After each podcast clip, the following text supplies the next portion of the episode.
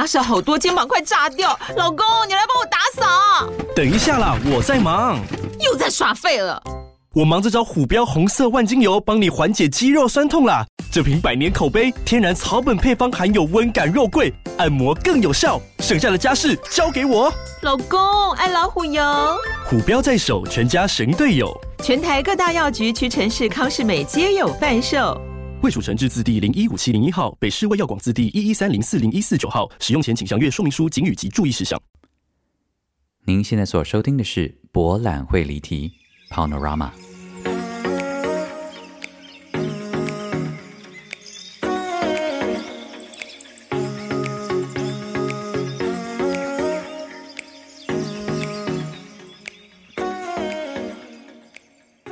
Welcome back to Panorama 博览会离题。大家好，我是蔡博。Welcome back to episode seven。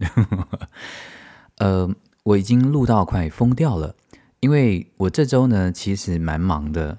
但是因为听众朋友的留言跟来信呢，其实给我很大的鼓励跟压力。我本来想说，哎呦，那那偷懒一下，可是不行，对，人生还是要被督促一下。而且我也要很诚实的说，其实录 Podcast，我一开始其实没有想象说要要录多久。我那时候纯粹是觉得应该会有蛮多东西可以聊的。可是后来其实发现还好，蛮需要大家的 input，不然的话我自己在那边生一些有的没有的题材，哦，也是蛮累的呢。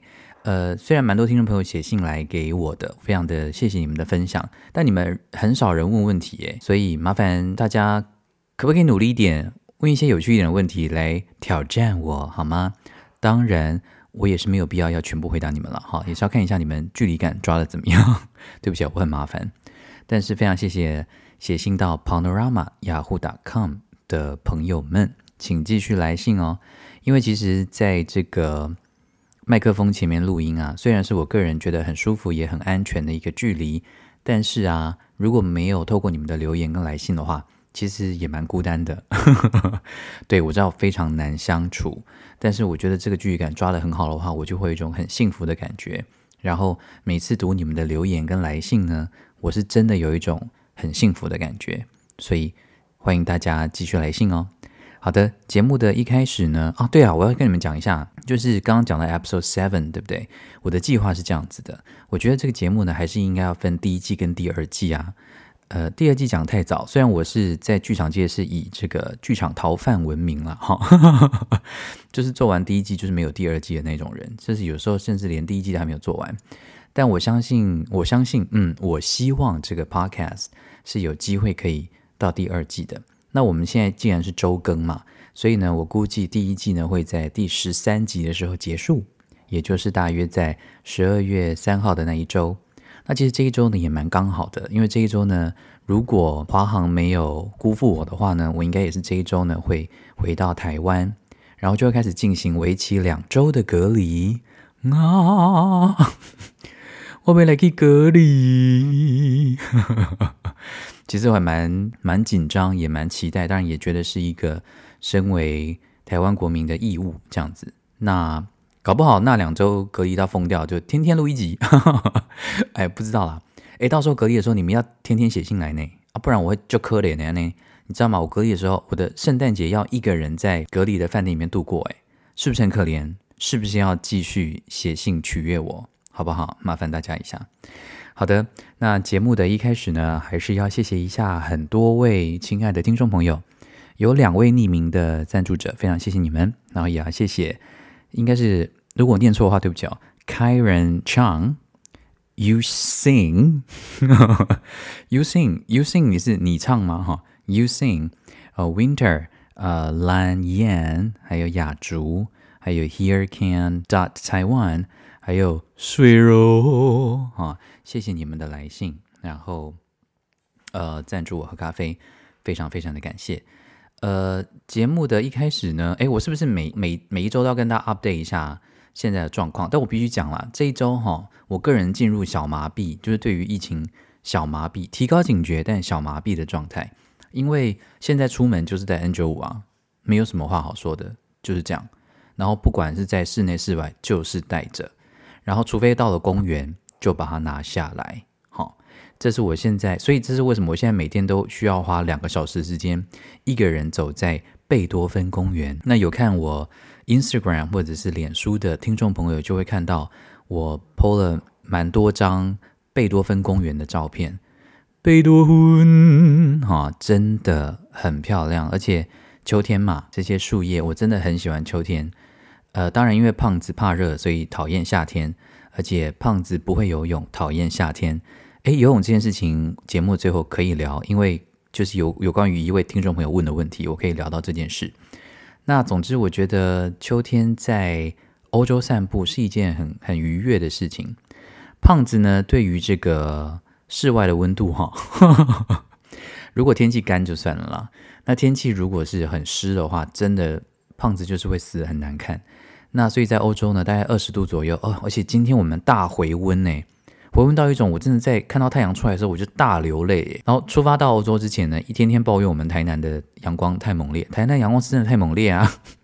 但是，一到欧洲呢，只享受了一周阳光之后，天气突然变很冷，然后我就开始想说，啊，想念阳光。对，我就是个贱货。但这两天呢，阳光出来了，然后我们竟然气温回升到十九、二十度，我个人觉得非常的感动。然后听到这边，是不是会有人就觉得说，这天气有什么好感动的？我跟你们讲，我后来呢，花了很长一段时间之后，终于理解为什么外国人这么喜欢聊天气。你们有没有发现？就是台湾人跟外国人聊的话题，有时候会差蛮多的，这可能也是一个文化差异。外国人就，特别是英国人，特别爱聊天气。诶，其实英国人跟德国人有一个文法蛮像的，在中文的逻辑里面，我们不会反问别人呐、啊，对不对？可是，在英文、英国英文的逻辑跟德文里面呢、啊，他们都很喜欢在一句话完之后反问对方说：“是不是这样啊？”我就觉得说，你干嘛问我啊？或者说你这么需要别人的肯定吗？所以在英文里面就会讲说：“Oh, the weather is very good, isn't it？” Yes, it is。这样子，你就要回答说：“对，天气是很好的。”就是他们很喜欢这样互相鼓励。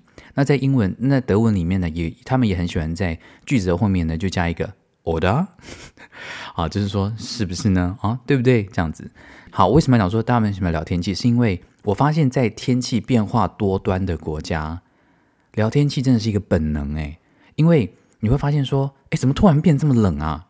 例如说，像在苏格兰啊，你就是个一天体验春夏秋冬哎。哦，在冰岛也是一样，很夸张的。我我我记得哦，我前年在冰岛驻村了一个月，那一个月呢，应该是我我现在都不敢乱发誓，但是我真的觉得是人生当中最特别的一个月之一。嗯，我去冰岛驻村的那一个村庄啊，全村庄呢只有四百九十七个人。嗯，很少，所以到时候我几乎全村庄的人呢，我都有见过面。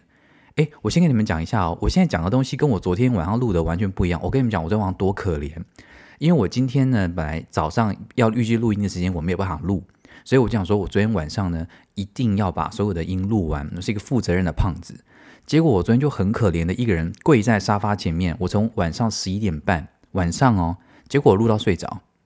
然后录到就觉得说，我为什么这么可怜？因为室友也在睡觉，我就要压低声音或干嘛什么之类的。哦，by the way，等下如果你们听到切菜的声音的话，是室友，因为德国的房子呢，这个隔音设备都很差。好，讲到冰岛那个村庄呢，只有四百九十七个人，然后呃，只有一间超市、一个教堂、呃，一个游泳池，什么东西都只有一个。然后我们就住在一个他提供给艺术家的一个公寓里面，然后每天呢，我就是要从公寓。走到我们的工作室里面，然后开始做创作。那我觉得那一年，那那一个月呢，是我真的，我本来以为我会无聊到死掉，因为就是鸟不生蛋的地方。我们那种虽然我是乡下灵魂，但因为我也是蛮憧憬这个大都市的那种多元 文化的热闹，这种我也是蛮喜欢的。那我想说，我去冰岛就无聊到死，但完全没有，因为冰岛真的就是每一分每一秒天空的颜色。映照到湖的颜色，每一秒颜色都不一样，让你瞠目结舌到觉得这真的是比任何电影都还要好看的地方。然后天气就是我刚刚讲在苏格兰一样，就是说你前一秒钟下大雨，下一秒钟就晴空万里，然后再来就会变得很冷，风很大，然后再来又觉得热到想要脱掉外套。这个天气真的是让人无所适从啊！但是呢，这也是有趣的地方，所以我猜可能是因为这样的关系吧，所以。聊天气这件事情变得是非常普遍的一种，在蛮多西方国家是一个很日常的话题，而且也不尴尬的话题哦，而且很实用。所以大家下次来到西方国家的时候，不妨也聊一下天气，然后记得要反问对方哦。今天天气很好呢，是吗？Anyway，那因为上一集呢，我在节目里面说过，我说我们科隆的亚洲餐厅咸到要洗肾嘛，然后就有几位非常热心的听众朋友就写信来跟我讲说，哦，因为科隆这个地方的亚洲餐的确是不怎么样，但是因为科隆呢离杜塞道夫很近，杜塞。我跟你们讲，你们真的很坏！你们一堆人在脸书上面期待我要怎么唱《杜塞道夫》。我跟你讲，《杜塞道夫》很难唱啦。我我后来发现，还是不是每一个城市都可以唱的。但是为了要满足你们，我觉得杜塞呢，《杜塞道夫》我们以后就简称为杜塞，这样可以吗？好的。所以其实，在科隆附近啊，在我们科隆那附近哈，除了有波昂 之外呢，也有杜塞。我觉得这个节目真的好乱来哦！我的天呐！啊，他们就跟我说，杜塞附近哈，其实有很厉害的亚洲餐厅，因为这边呢，很多很多日本人，因为杜塞道夫啊是大概是欧洲，据说啦哈，网络上查的是就是继伦敦跟巴黎以外最多日本人聚集的地方，然后也传说中呢，杜塞诶车站的前面有一条呃 Immermannstraße 那条街就是传说中的莱茵河畔的小东京。假赛啦，小东京骗谁没有去过东京？哦，问东京，才不是你想象中的这个样子呢。呃，我后来就去了啦。其实我最近呢，因为这两周还是我们休假，好、所以呢，还是有想机会就得到我们这科隆附近的几个城市去晃晃。但我还不打算在节目里面介绍，是因为我觉得我这次去杜塞，还有我今天早上去阿亨，哈、这两个城市我都觉得。还蛮喜欢的，但我对他们认识还不深，所以我暂时不想要多下评论。等我后来有机会，如果有机会的话，再多去几次的时候呢，累积多一点的心得，再跟大家讲。不过呢，你现在如果听到这个节目的听众朋友，呃，如果你幸运的话哈，因为幸运的话是说，如果你够准时聆听这个节目的话，你可以到我的 Instagram 上面，我会 post。呃，很多去阿亨的这个很漂亮的照片跟即时的动态，你们可以上去欣赏一下。但我还是可以讲一下去杜塞的这个小东京的一个心得，其实就是真的一点都不像东京啊，哈，因为它其实还是蛮工业大楼的建筑物。那只不过那一条街上面，真的两边很多各式各样的。呃，亚洲餐厅，但日本餐厅居多，然后也有很多亚洲的超市，所以真的是让人家非常欣慰，可以哭的一个状态。但是其实没有比较便宜哦。嗯，我后来发现我们科隆，诶超市呢买的某一些东西，其实比去杜塞还要便宜。但是在一个思念亚洲的心情之下呢，能够去杜塞加捷奔哈，我觉得还不错啦哈。所以如果你是在这一区里面生活的，特别是。听众朋友也跟我讲说，其实如果是在这一周里面读书啊，其实凭学生证就可以免费搭乘，应该是类似区间车的概念。所以他们其实可以，就算你在科隆，嗯嗯，或者在波昂，嗯嗯，你都可以坐免费的区间车到杜塞去加杰崩啊呢。好，这可能是这边留学生蛮常做的一件事情。上半场呢，要补充一件事啦，哈，因为在某一集里面啊，我不是讲到我跟那个德国好朋友约克 Jörg 的故事吗？然后我姐就在脸书上面留言说：“哎，你那个故事是没有讲完。”我想说：“嗯，不是讲完了吗？” 后来想到啊，我本来要跟你们聊一个叫咖啡理论这件事情，然后我后来就没有讲。你们为什么不提醒我啊？嗯。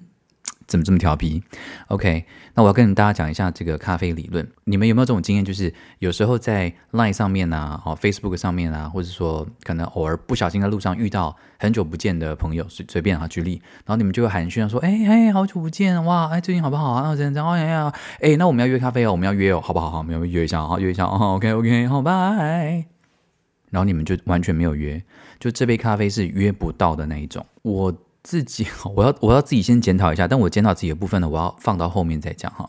我要先讲一件事情，这件事情听起来可能有点残忍。OK，准备好了吗？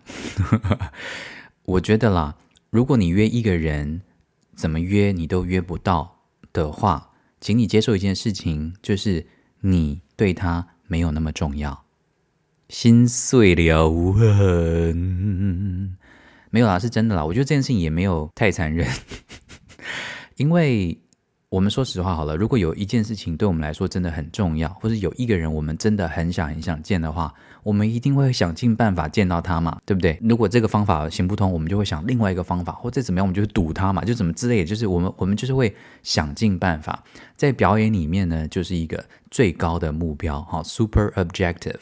好，在表演里面呢。我们永远都会有一个目标，这个目标呢，会会让这个角色产生行动，去达成那个目标。很多戏剧的主线都是透过这些目标，然后引领这些角色呢，去达到那个目的。那如果你一直找不到动力，或者怎么约都约不成的话，其实承认吧，好，就是可能你不在对方的优先顺序里面。但我觉得这件事情没有什么好伤感的原因，是因为，好，我我是这样想的哈。你有没有常常会觉得说，你如果想要跟你的呃，朋友啊，爱人啊，家人啊，如果你想要跟他吐诉心事，其实啊，我说真的，如果你对他们吐诉吐诉有这个词吗？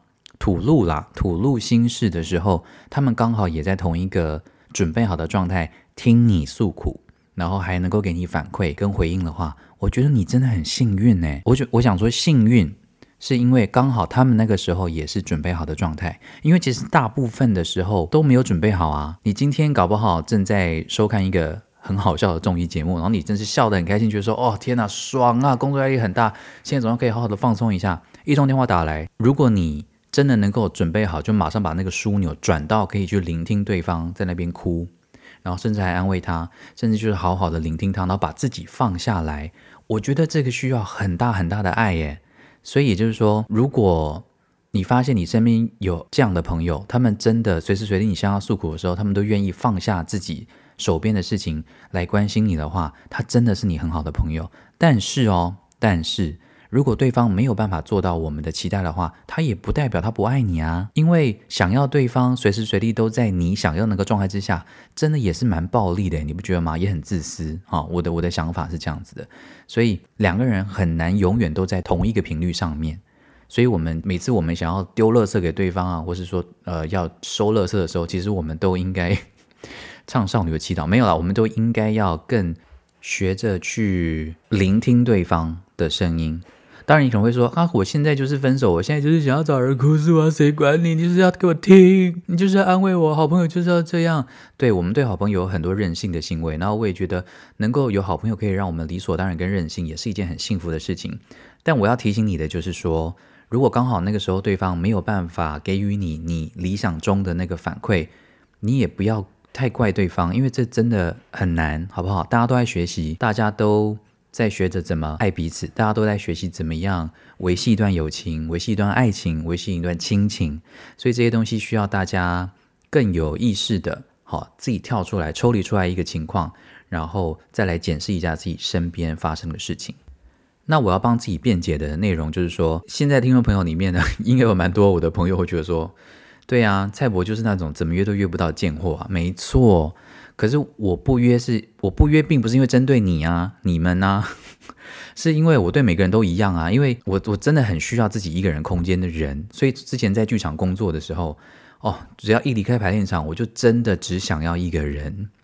那即便我的理智上觉得说，哦，我也很想要再多花一点时间跟你聊聊天或干嘛，可是我会知道说，如果我去，我只会让自己更痛苦。因为我就要挤出已经剩余不多的能量，然后来应付，不是啊？讲这样很过分。对啊，其实也是啊，就是要应付外来的压力，我就是要很努力的挤出来。因为我不是靠社交来获取能量的人，我是靠独处来获取能获取能量的人，这样子。哦，我从前小时候有更夸张的例子，就是其实我从国中的时候呢，就有这种必须独处的病症。我还记得。第一次去温哥华的时候，我们有游学团嘛，那其实跟很多国中的同班同学一起去。然后我印象很深刻的是，有一次我们走在花园里面，然后我就不知道哪根筋不对耶，天蝎座的小胖子，我就突然对旁边的朋友说：“对不起，我现在想要一个人，请你离开。”好了，我小时候很过分啦，但还好我那个朋友呢，他也很体贴，他就说：“哦，好啊，那我就去找别人。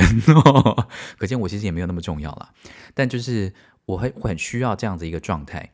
那其实我觉得这个状态呢，如果你现在听这个节目的你，你也是类似这样的人的话，我强烈建议你可以慢慢的学着表达这方面的需求，因为我们有时候可能真的会觉得说，哦，这样不好意思啦，或者说，哦，人家都已经来了，这样我怎么好意思？即便我现在就只想一个人，即便我现在就是很累了，我还是要努力的去呃 social 一下或干嘛的。我理解这种心情，特别是我觉得台湾人很多人都会这个样子。但其实拒绝别人不见得只有一种方式啊，你拒绝别人不见得只有一种说我现在不想去，就像我国中那样是有点过分。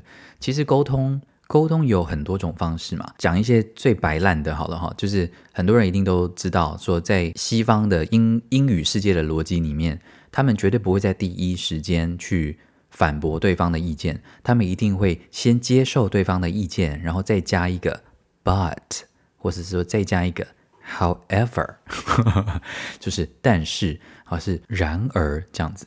其实我虽然这个理论很很基本。但我觉得蛮受用的。我随便举一个很烂的例子好了，例例如说，不是真人真事哦，哈，请不要对号入座。就例如说，如果我跟一个舞台设计在工作好了，然后舞台设计他他这个设计了一一大片白墙，然后什么东西全部都是白的，然后我自己想象当中的那个舞台上面应该是要有很多种颜色的，因为我想要随便讲哈，就是要表达角色的内在的冲突，whatever。那我要怎么跟舞台设计沟通呢？我难道要跟他说，你怎么会这么没有 sense 啊？全部白墙，你是疯了吗？这个角色现在内在这么疯狂，你给我用一面白墙，全部给我涂成彩色。如果这样讲的话，这个沟通一定注定失败嘛？因为对方一定也不会故意给你一面白墙，他他用白墙一定有他的理由，对不对？因为这也是他的专业，他可能想的跟你不一样，这就是沟通嘛。那如果我们换个方式，如果今天你为了想要说服对方，我举例来说哈。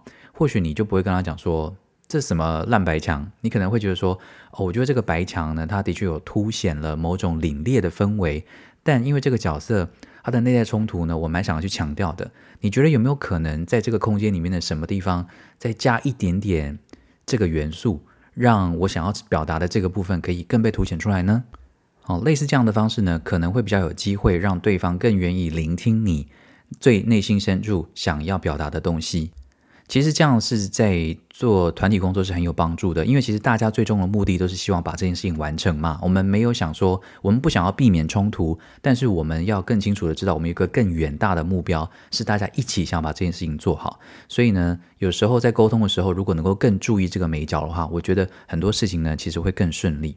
再举一个例子来说好了，我在二零一八年的时候呢，很幸运的到美国的奥勒冈州的。阿什兰 这个城市呢，去当一个编剧的驻村三个月。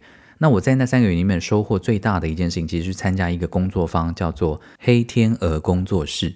这个工作室呢，其实我们花了三个月的时间，然后我们每一周都会碰一次到两次，然后每一次呢，我们都会找就是策展人啊，就是我的老板，那个时候他都会找一个剧本。然后邀请一整个房间专业的演员呢来读剧，然后同时也会邀请剧作家到场。然后这个读剧的过程哦，为什么可以有一整个房间的专业演员？也是因为阿什兰呢每一年都是举办奥勒冈莎士比亚戏剧节的一个场地，所以它其实一整年都有看不完的。几乎啦，有看不完的戏剧节目，然后也是因为这个戏剧节带动了当地的经济。有兴趣的人呢，可以 Google 一下。那我的重点就是这个黑天鹅工作室呢，对我的帮助非常的大，因为我们在引领这一群演员给剧作家反馈的过程啊，我真的觉得获益良多。我我有写一篇文章哈，我会把它贴在连接下面，大家欢迎大家去读哈，在我的。呃，部落格如果能有回头率里面有一篇文章哈，我再把它贴在下面给大家看。但我现在先简述一下，就是他教我们一套给反馈的方式。因为其实很多非理性的讨论跟反馈呢，对于艺术的创作，或是对于这个呃社会的和谐度，或者是说对于一个团体工作的沟通，其实是很没有帮助的。但我们常常会陷入一种非理性的沟通，我觉得非常的可惜。那在这个黑天鹅工作室里面呢，呃，我们就会被引导说，好，当这个剧本被读完之后，到底在场的演员、工作人员、呃，戏剧顾问，我们要怎么样给戏剧家、剧作家反馈？那第一个就是我们要先讲我们喜欢什么部分。那你可能会翻白眼说：“哈、哦，拜托，西方人这一套我还不够了解吗？因为他们就是明明东西也不怎么样，然后就是要这边讲说，Oh my God, I love it so much. Oh my God, it's so good. You're so smart. 然后其实英国人也会说，Oh, this is brilliant 之类的。那我们东方人当然不吃这一套啊，我们就是已经习惯这种直接高压式打压，说这什么烂东西，好烂哦，很无聊，走开。但其实创作是一件很脆弱的事情啊，所以如果你让那个剧作家在当下就听到这些话的话，他一定就会先把墙筑起来，那这个沟通就已经注定失效了。那其实很可惜的，因为透过大家有效的反馈，其实作品可以越长越好。那我们就是有机会可以再孕育出更精彩的作品。所以呢，这个黑天鹅实验室里面的教这个沟通的方法呢，就是说，第一，我们一定要先讲出喜欢什么地方。而且大家说真的，就算再烂的东西，你一定都讲得出一个你喜欢的地方，真的啦，平心而论。啊，如果有一个东西真的烂到 你讲不出来哈，那我建议你可以先去喝一杯咖啡啦哈，不需要把这个怒气呢，其实在第一时间 骂出来，因为其实。在吵架的时候啊，最怕在第一时间把最恐怖的话全部都讲出来，你们不这么觉得吗？因为突然你会发现，你冷静之后啊，那些话根本不是你想要讲的，那你逞一时之快，最后苦的是自己啊，啊！过来人的经验。好，总之呢，第一个你先讲你喜欢的地方，然后第二个也是我觉得最有趣的，就是第二个你当然就要开始是要讲你比较真实的意见了啊。我先讲一下哦，我们第一个阶段的这个。讲出你喜欢的地方，不是要你说谎哦，哈，因为有些人会误会说啊，我就是明明没有很喜欢，那我干嘛要这边装作我喜欢？没没有，绝对不是这么回事。因为我看到我自己没有感觉或者不喜欢的话，我也我也要我说假话，我也是说不出口那种人。哎，所以很有时候我在看戏的时候，看完戏就会落荒而逃，没有啦，因为我是宁愿默默的落荒而逃，我也不要去假推荐的个性。所以，如果我真心推荐，或者说看完戏之后，我真的到后台跟你讲说，诶，我真的很喜欢，是我真的很真心，不然我当然就是落荒而逃啊。Hello，我这么疏离的人，总之就是不叫大家讲假话哈，因为你永远还是可以讲出一个你觉得平心而论欣赏的地方，这样子。那第二个呢，就是关键来了，就是你开始给反馈的时候，很重要的一件事情是，不要有一种你要对方怎么做这个东西。如果在我们的黑天鹅实验室里面呢，就是说，很多人在在给评论的时候呢，会一不小心就用一种上对下的姿态，特别是在场如果有老师啊，或者是说有前辈啊、晚辈这种之分的时候，很不小心就会说，哦，我觉得你这边应该要这样改会比较好，或者是说，哦，我觉得这样做才对。像这种语气呢，其实也会。不小心造成呃对方的心里的某些不见得不愉快，但是呢，就是听起来会怪怪的，因为感觉好像是被命令要怎么改这样子。所以在黑天鹅实验室呢，它的第二个步骤鼓励大家就是换一个方式来沟通。然后我很喜欢。那在英文里面呢，你可能会觉得有点 gay bye 哈，在英文里面呢，他们就会鼓励你说：“I am craving for 什么什么什么，or I am yearning for。”什么什么什么？那中文就是：身为观众，身为读者，我更渴望的能够看到更多什么。好，举一个例子来说，他这个剧本里面那个男女主角这条线啊，写的好了。如果内内心的话是说，哦，写的有够烂的啊，这个感情的戏呢也没有堆叠啊，最后就可以爱的死去活来啊，骗笑诶。哈，这是你内心的话。但你在沟通的时候，你没有必要讲这些话。这些很难听的话讲出来是逞你的一时之快，可是对现实状况没有帮助的。那怎么样对这个作品有帮助呢？换个方式沟通。举例来说呢，或许你可以这样讲：呃，我觉得这个男女主角的故事线啊，还蛮吸引人的。但是我身为观众，我会更渴望的看到更多他们两个人互动的场景。这样子到最后他们恋爱的时候，我会更能够同理他们。那你会愿意再多写一点吗？OK，好，这个听起来这样有点外国的语法，但是我其实蛮赞同这样的做法的。没有一个人，就算你是剧评家哈，就算你是专业观众或是一般的观众，我觉得大家人跟人之间的沟通是很很很平等的事情，所以没有人可以告诉对方你该怎么做或你要怎么做。或许你有更棒的想法。可是分享的真谛就在于怎么样让彼此呢能够完整接收到这样的一个意念，这不就是沟通的真谛吗？不然其实就是在逞你的一时之快，就是在让你自己好像比较高明。当然有些人会觉得这样很爽，但是呢，回归这个创作的创作者的进步，回归到一个沟通的效率跟沟通的真谛。我认真的推荐大家，好，在未来，无论你是在公司的企业上面的沟通啦，或者是说你在戏剧上面的创作啦，都可以用这种方式。我觉得其实是对整个产业、对整个社会、对整个公司的企业文化呢，会更有帮助的。OK，今天这样哩哩杂杂也讲了三十二分钟，我们休息一下，马上回来。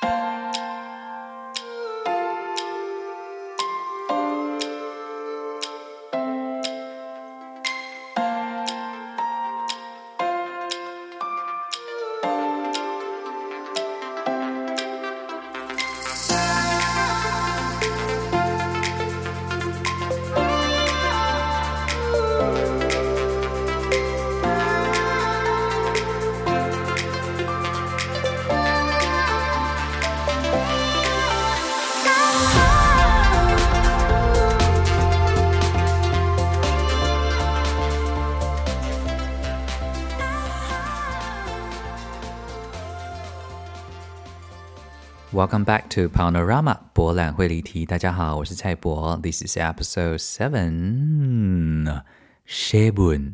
好的，那节目的第二个 part 要来回复一下听众朋友的来信。你们要多问一点啊，好，这样第二个 part 呢，以后就会越来越长，好不好？呃，因为就像我上半段讲的，因为大家都是跟我分享你们的小故事，这个哦，很多人都跟我们讲说，很多人都跟我讲说，跟我们我们是谁啊？很多人都跟我讲说呢，其实他们在英国啊，或者说他在纽西兰呢，都有遇到当地的室友洗碗也都是这个样子，所以感觉是不是 所有的西方人洗碗都这样？好的，首先要回应一下这个水柔 A 来信。水柔说：“麻烦一定要讲，拜托一定要讲一下为什么用湿纸巾擦屁股这么重要。”诶，我跟你讲，好，我我为什么个人会觉得擦湿纸巾、用湿纸巾擦屁股？其实原因很单纯啦，有两个。第一个就是我第一次开始擦用湿纸巾擦屁股呢，是我去年在南美洲旅行的时候呢，到秘鲁的马丘比丘。然后很多人听到说，哇塞，那爽诶，去马丘比丘诶。然后我其实第一个念头都是去爬马丘比丘的前一天呢，我还在这个热水镇的饭店里面，因为外痔的关系而非常的痛苦。竟然在节目里面说自己得了外痔，对。然后我那时候就岳阳跟我姐求救，我就说怎么办？现在就是很不舒服。那我觉得会长外痔，当然那个原因有很多嘛。第一个就是如果你喜欢在上厕所的时候呢，看手机，请问为什么要讲这么多细节啊？对不起哦，反正就是很多原因，大家自己上网查哈。但只能就是那个时候，蔡姐姐就建议说，你可能现在就是，当然就是不要再蹲厕所蹲这么久，然后呢，呃，如厕完之后呢，用湿纸巾擦屁股，然后确定就保持它的清洁。其实重点是清洁啦，但是呢，我要跟大家讲一下哈，湿纸巾有分很多种。这样讲好了，如果你今天要擦一个桌子，你有没有看过一个广告啊？它就是很多人在外面用餐嘛，然后桌子啊吃的时候，桌上就有一些番茄酱啊、芥末啊、哦一些碎片 之类就在桌上。然后完之后，服务生过来，然后他就用一个干的纸巾把桌子擦完，然后他就走了。然后就有一个那个标题就说：“这样的桌子你敢坐吗？” 因为就是还是蛮脏的嘛。那我们当然也会觉得说，你当然需要用湿的。那个抹布擦过，然后再用干的擦过，这样才会干净嘛，对不对？那我觉得屁股可能也是同样的道理啦。但是啊，湿纸巾呢，并不是每一种湿巾的成分都是好的哦，因为有些湿纸巾的成分会让人过敏。那因为屁股那边的肌肤呢是很敏感的，所以我其实觉得大家在选湿纸巾的时候还是要慎选。然后再来就是湿纸巾的缺点就是说它其实不够环保啊，就是已经在。制造了这么多垃圾的时候呢，我们竟然平常干的纸巾不够，还要再用湿纸巾吗？当然，嗯，呃，我觉得在旅行的时候湿纸巾是蛮好用的，但我觉得如果是在家里的话呢，大家不妨学一下印度人呢、啊。印度就是用手，其实我一开始对用手这件事情哈很不理解，然后我还去问我的那个印度的好朋友。呃，super niti 啊，如果看我的书《排另一场旅行》的话，她就是小印仙女。所以我跟小印仙女是熟到我可以问她说，可不可以跟我解释一下用手就是洗屁股是要怎么洗？然后她听到的时候，她是笑出来，可是她就说就是这样啊，因为旁边通常都会有一个水瓢哈，或者是说水管，然后你如厕完之后呢，其实就用手用手冲什么手啦，用水冲，然后用手呢去就是清干净。好，那个洞洞，然后完之后呢，再用干纸巾擦掉啊，擦干啊，这样其实是最棒的。好，那所以呢，湿纸巾的部分就只能够回答到这里，有讲的有没有讲？好，那第二个呢是要回复这个嘉勋啊，嘉勋来信，他说他要开始花东行，然后希望我可以聊聊我在国内旅游的心得，因为我跑遍这么多国家，那我们国内的旅游对我来说是很稀有的。呃，我跟你讲。这个可以回答一整集，然后因为现在节目已经差不多快结束了，所以我要留到下一集再讲。但我要必须说，国内啊，大家我真的很不熟。我我嗯我我先为自己两个辩解哈，在节目结束之前，第一个就是，例如说我是台南人，然后很多人都会说，哎，台南有什么东西好吃的？然后我其实从前的回答是我不知道，然后他们都会飙高音说，你台南人怎么还不知道？这样子，我想说。可是很多台南人就从小都是吃阿嬷煮的或妈妈煮的，然后或者是说自己家里路口的那种早餐店就吃一吃，就这样啊啊，三餐也都在家里吃啊。我们哪会有时间就是说，OK，我今天要去吃名产，就是很少会有这样的一个机会。至少我们家是这样子啊。然后整个国高中求学的阶段啊，都是升学主义挂帅嘛，所以其实在学校就是七点就去学校，然后下课又是外就是要留下来夜辅，所以根本就是都吃便当啊。所以其实我对于台南的美食，在十七岁以前是完完全全不熟的，所以我反而是因为这次疫情的关系呢，在台南呢住了好几个月，反而以一种观光客的身份呢，重新认识我的故乡。我觉得非常的开心，所以我现在真的觉得台南是一个很棒很棒的地方。台南的相亲，我们的收听率还是有点偏低哦，请大家加油。这是第一个台南，然后第二个就是，其实这跟家庭的教育有很大的关系。那蔡爸爸呢？蔡爸爸大概可以讲六集吧，因为蔡爸爸就是一个比较神经质，然后比较没有耐性、个性的爸爸。所以我记得小时候啊，只要我们出门，他就是会，我跟你讲啊，就是如果四点火火车是下午四点。他大概从中午十二点呢，就会开始追问六十遍车票买了没，或者是说什么时候要出门。然后大概在两点左右呢，就会开始赶人出门。然后到三点的时候，他已经会疯掉，他就是说赶快出门，即便从我们家到火车站最多只会花二十分钟。然后是四点的火车，三点要是不出门，他就会原地爆炸这样子。所以其实我们家的小孩呢，都有点神经质，都会时间都有点紧张。所以其实。你可以想象这种个性怎么可能是全家会出游的这种个性呢？所以其实，在国内出游这件事情啊，对我来说是非常非常不习惯的。那所以，我们三姐弟呢也决定说，我们长大之后啊，我们要做两件事情。第一件事情就是我们要很有意识的去消弭我们小时候的创伤。所以呢，只要只要我们三姐弟出去玩呢，我们都是没有关系啊，随性哈，走到哪就走到哪，不急。啊，要是错过这一班，就坐下一班没关系。啊，要去哪里都可以啊，没有关系啊，慢慢来这样子。所以其实我出国前，我们去花莲的时候啊，我们去泰鲁阁的路上，本来我就想说。啊，去泰国路上，可是我就想喝咖啡啊。我们想说，我们搜寻一下有什么咖啡店，就是搜寻到新城乡的某一间怀旧咖啡馆。我想说，哎，这样看起来不错，我们去一下吧。结果我们就是就就是很随性的开过去，然后开过去之后呢，咖啡店没开，哈，旁边的一些阿姨就说，哎，你们要找谁？我就说我们想要这间咖啡店，然后阿姨就说，哦，很久没有开了呢。我就说，哦，那这样子哦，那我们再等一下好了。他就说，哦，没有没有，你要去敲门问他愿不愿意开啊。我看他搞到心情好会开，然后后来那家是已经都不开了啦。但也因为这样的关系呢，我们遇到另外一位阿桑，他跟我们说：“哦，你们是要来看天主堂的哈？”我们就说：“啊。”结果我们就发现了那一趟花东行最爱的天主堂。那个天主堂呢，从前是神社，然后后来呢又加盖了这个天主堂。可是这个日式的这个神社的这个建筑呢，跟天主堂竟然一点违和感都没有，然后很美很美。我觉得如果到花莲呢，要去太鲁阁的路上，一定要停在新城乡，然后去看一下这个新天主堂。所以，其实我们旅行的方式比较像这一种啊，就是真的很随性。然后，因为我们在旅行的过程当中，也开始在平复我们年轻时候的创伤，是一个疗伤之旅啦，呢嘿。但是至于到底我是怎么看待国内旅游跟国外旅游，我下集呢再聊一下这个旅行的生活感这件事情，好，因为我觉得这个还蛮重要的。OK，然后我也要聊一下我小时候的创伤，因为今天节目一开始说要聊要聊游泳这件事情，但我来不及聊，呵不，而且节目已经有点越来越长了，我自己受不了。好的，那。要记得留言给我，要记得写信给我，好吗？Panorama at yahoo dot com，等你们的来信。Panorama Episode Seven 就先到这边喽。Thank you for listening. See you next week. Bye.